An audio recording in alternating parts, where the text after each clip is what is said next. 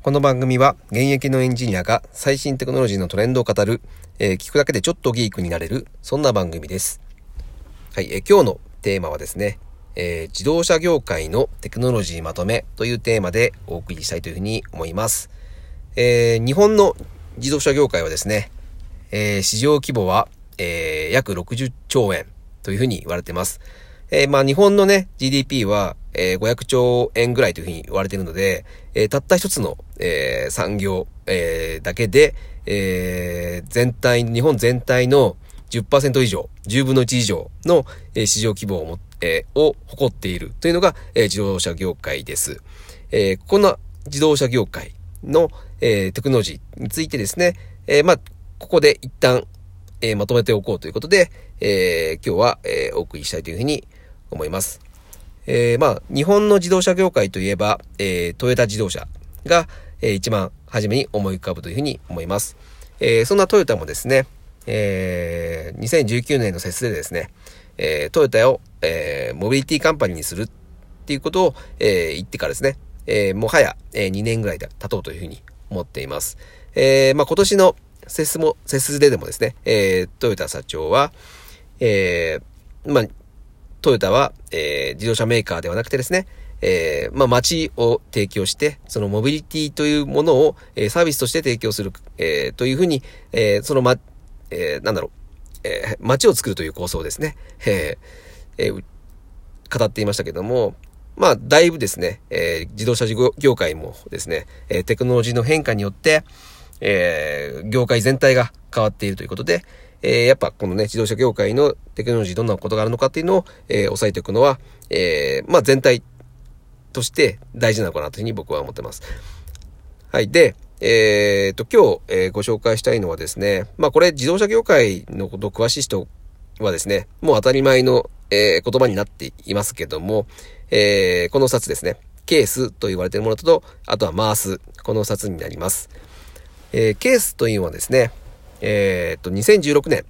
えーダイムラーが提唱した、えー言葉でですね、えーこれは、えー頭文字を取ってます。えー C, A, S, E。えーこの4つの頭文字でケースと呼んでます。えー一つ一つ、えー説明していきますね。まずは C、えー Connected。はい、これはそのままつながるという意味なんですけども、これはいわゆる、えーインターネットにつながるということですね。うん。まあ、あとは、えー車と車同士でつながるといういった意味もあります。で、に、えー車はですね、今、えーまあ、インターネットにつながっていて、まあ、IoT とかって言われてますね。うん。IoT で、えー車の情報というのを、えー随時、えーインターネットに上げたりとかですね。まあ、そういったことによって、まあ、様々なサービスができるようになっていると。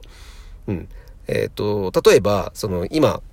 え車が事故りましたと。で、その情報が、えすぐインターネットに上がって、で、すぐ後続の車に、え配信される。まあ、そんな、そういったサービスみたいなのも、え出てきています。はい。まあ、こういったことが、え Connected になります。で、次、えーケースの A ですね。これは A は、えー Autonomous。えーこれは自動運転のことですね。はい。これはもう言うまでもないですね。えー車は、えー自動運転の方向に進んでいます。で、今は、えっ、と、これレベル1から、えーレベル5まであるんですけども、えまだまだ今レベル1、レベル2ぐらいでですね、レベル3ぐらいから本当に、えー自動運転、あのーハンドル操作からアクセル操作までやってくれるっていう、えー機能が入るんですけども、まだ、えーそこが入っている車は、え少ないです。特に日本では規制によって、えまだこの、えレベル3の車が、え普通の行動を走るってことができないような状況ですね。なので、まあ、まだ、まだまだの分野ですが、これから必ず、自動運転になっていくということで、ここも見逃せない技術だというふうに思います。で、次、S ですね。S は、シェアの S です。これは、シェアリングサービスのことですね。一番わかりやすい例ですと、えー、Uber とかですね。車をシェアして、自分で持たないで、使おうという、サービスですね。あの、サービスというか考え方ですね。まあもう、あの、これも自動運転にものすごく、えー密接している技術なのかなというふうに思うんですけども、えーまあ自分だけ持つ、自分で所有する必要はなくてですね、うん。あの、大体車って買ってもですね、えー、1日のうちほとんどが、えー、どっかの駐車場に止まっているという状況。えー、そのものを、えー、みんなでシェアして使っていこうよっていう話ですね。うん、これはもう時代の流れから、えー、まあ、スマートフォンというのができてからですね、スマホでみんな、えー、今どこの誰かが、えー、移動していて、えー、どの車が空いているというのがわかるので、まあ、こういったことができるようになっている。うん。シェアっていうのが、え、まあ、これも、え、日本でも、え、まあ、ウーバーちょっと規制かかってますけども、え、これからおそらく、え、もっと広がっていくだろうというふうに思います。で、最後、いいですね。えー、エレクトリック。うん、これは EV ですね。あの、電気自動車のことを言っています。えー、これはアメリカのテスラ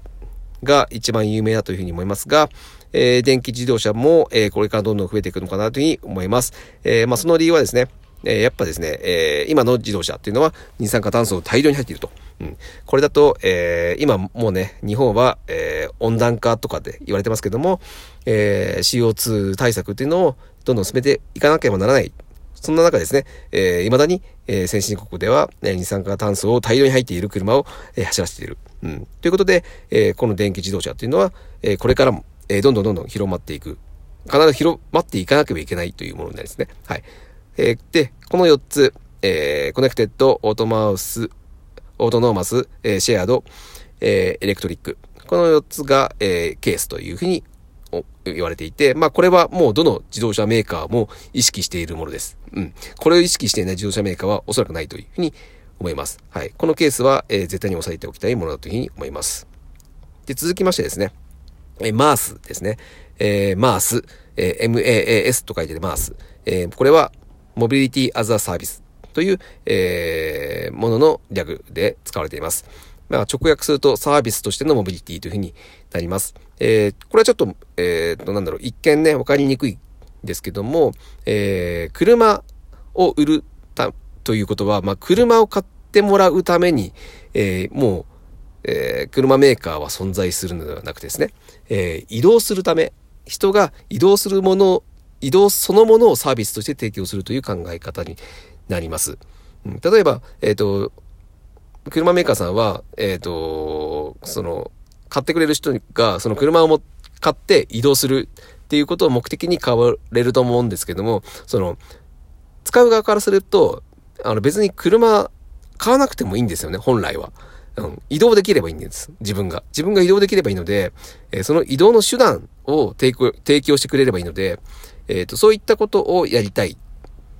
えー、そういったことを、えー、提供する方に変わっていくと。要するに、車を売るんじゃなくて、えー、移動するサービスを売るということですね。えっ、と、例えば、あの、これから自分が、えっ、と、どっか旅に行きたいと思った時にですね、えまあ、車を持っていないといけない人って結構多いとは思うんですね。ただ、まあ、スマートフォンかなんかで、ここに行きたいと。えー、目的地はここです。まあ、Google マップとかでもよく使いますよね。ここですってなった時に、えー、手段までも提案してくれると。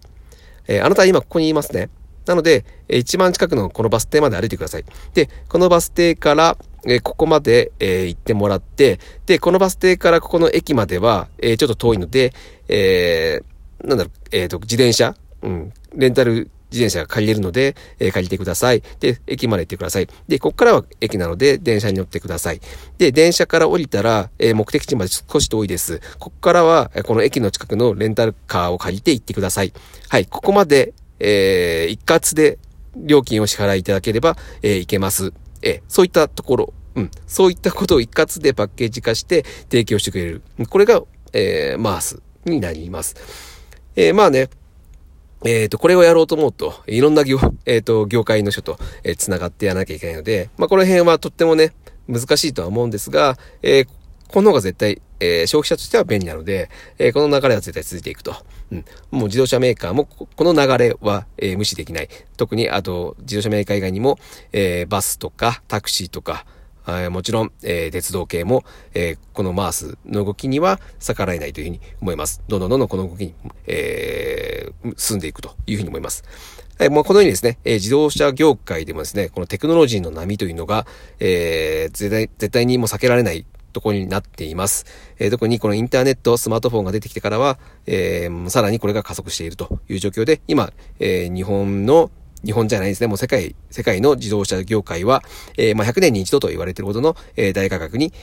えー、突入している状態になります。はい。えー、ちょっと今日はですね、駆け足で、えー、今の自動車業界の、えー、テクノロジーについてまとめをしました、えー、ケースとマースですね。この2つは必ず、えー、覚えておいてください。はい。覚えておいた方がいいというふうに思います。はい。えー、今日は、えー、最後で、えー、こんなもんですかね。はい。えー、今日は以上になります。また面白かったら聞いてください。それでは。